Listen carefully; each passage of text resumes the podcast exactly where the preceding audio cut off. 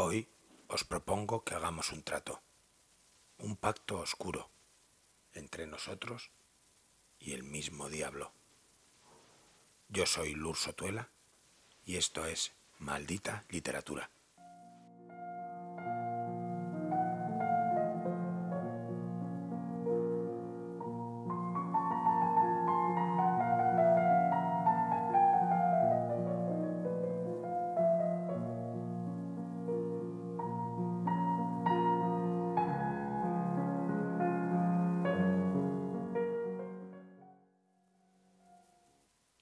El humo de los cigarrillos tiembra sobre los espectadores. Algún grito perdido acaricia el nerviosismo de los dos que juegan. Los ojos están fijos, las muecas detenidas, y arriba, en la lona, dos hombres se observan como animales. Se preparan para bailar una lúgubre y extraña danza. Ambos saben que caminan por el margen de un abismo inestable. Conocen el vértigo de la violencia el abismo solitario en el que habita el hombre. Y entonces, sin previo aviso, suena el gong, esa campana con el que da comienzo el combate. Y el brillo de sus ojos destila la más salvaje humanidad, cuando finalmente se lanzan el uno contra el otro.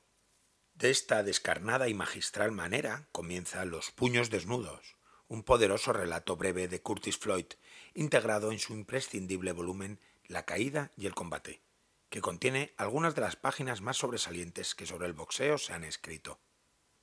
A pesar de ser un subgénero transitado por otros muchos escritores, lo que le hace merecedor a Curtis Floyd de la denominación de maestro, de narrador único y privilegiado, es que conoció el deporte desde dentro, y por ello puede revelarnos los secretos de esta profesión de primera mano. Curtis Floyd nació en Solana Beach en algún momento indeterminado de principios del siglo pasado en un pueblo costero del sur de California. Aprendió a combatir siendo casi un niño, pues su progenitor era un apasionado de este deporte y comenzó muy pronto su carrera pugilística en circuitos amateurs del norte de México. Floyd fue dueño de una carrera irregular, repleta de baches, hundimientos y fracasos que lo hubiesen llevado irremediablemente al olvido. Pero algo ocurrió un hecho indocumentado y extraño que hizo que cuando tenía más de 30 años experimentara un súbito y triunfal resurgimiento que le llevó a competir por el título nacional en una velada en Las Vegas en el año 1938. Esta sorprendente resurrección no solo afectó a su faceta de boxeador, sino que se extendió también al ámbito literario, que es el que a nosotros nos importa y el que nos incumbe. Siempre había sido un luchador atípico, ya que desde muy joven Curtis Floyd amó los libros y la literatura. Y era normal verle, antes de cada combate, registrar, muy concentrado, en una pequeña libreta, poemas y pensamientos. Antes de lo que él consideraba y llamaba como el pacto oscuro, había llegado a publicar un poemario titulado Sinfonía en silencio, aunque carecía por completo de calidad y era irrelevante. Desde luego, para la crítica y para nuestro propósito, es un libro completamente olvidable. Pero su obra sufre una metamorfosis a partir de la tercera década de su vida, momento en el que su escritura cobra brío, singularidad e intencionalidad. Publica durante esos años dos extraordinarios libros de relatos, el ya mencionado La caída y el combate y el magistral El pacto oscuro, con los que obtuvo una merecida fama. Contienen, a nuestro parecer, algunos de los mejores relatos del siglo XX, merced al cruento realismo que maneja ya las originales y profundas tramas que cobran vida en sus páginas. La introspección en el universo de la soledad como parte de la condición humana, los meandros de la infancia perdida y la memoria familiar son los senderos íntimos por los que transitan sus relatos, a pesar de camuflarse bajo un trasfondo detectivesco o de género negro. Podemos observar en sus palabras un acentuado rigor estético, un beligerante tono materialista y una hondura poética difícilmente alcanzable. Cuando le preguntaban acerca del sorprendente cambio que se había operado en su carrera, tanto la pugilística como la literaria, Curtis Floyd aseguraba, siempre con seriedad y una extraña mueca de terror en el rostro, que había hecho un pacto con el diablo. Declaraba haber cambiado su alma inmortal por la efímera gloria terrenal. Toda aquella historia suscitó una gran controversia en torno a la figura del boxeador y escritor, y se tomaban sus palabras como una vuelta de tuerca a su peculiar obra. Como refutando esta insostenible narración, publicó en la revista literaria Tiempos Revueltos un relato sobre un boxeador que pacta con Lucifer. Reproducimos a continuación un breve fragmento de este relato que Floyd consideraba su más autobiográfico trabajo. Había caído a la lona. Había perdido por cao. El combate me había dejado dos costillas rotas y la cara inflada como una hogaza de pan púrpura.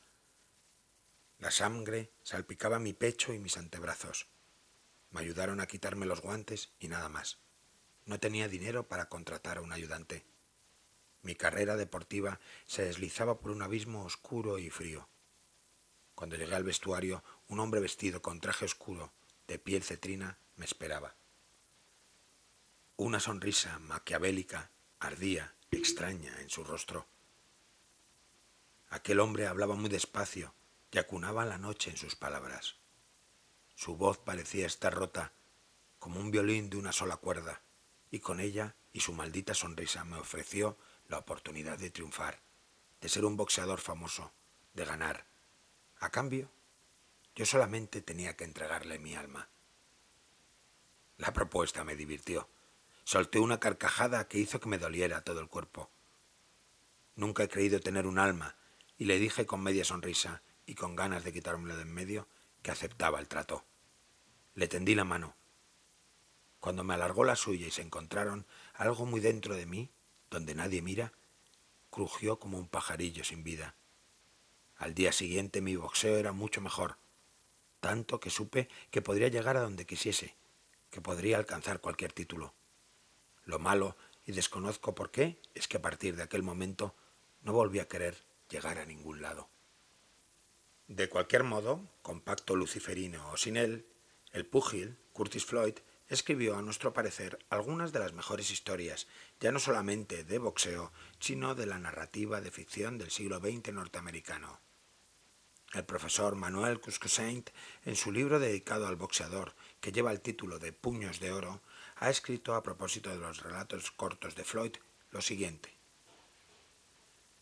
El señor Floyd y sus relatos anticipan las vanguardias, gracias a unos personajes tan rotos y complejos como valientes, y sobre todo a unas tramas tan desnudas de artificios como profundamente humanas, tan sencillas como descarnadas que convierten su lectura en un temblor literario inigualable, en un placer íntimamente salvaje.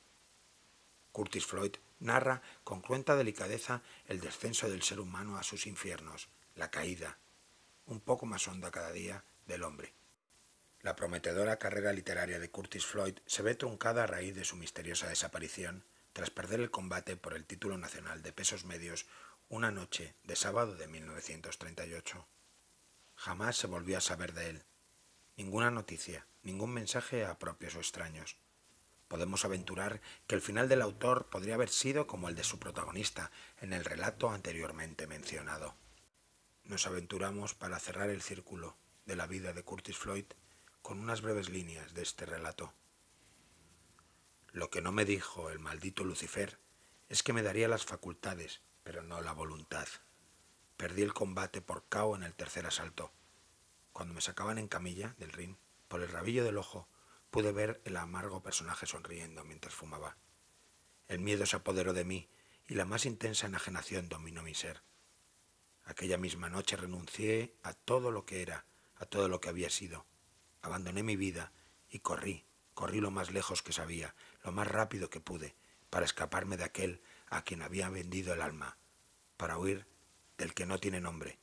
Corrí, y ahora lo sé, fundamentalmente para huir de mí mismo.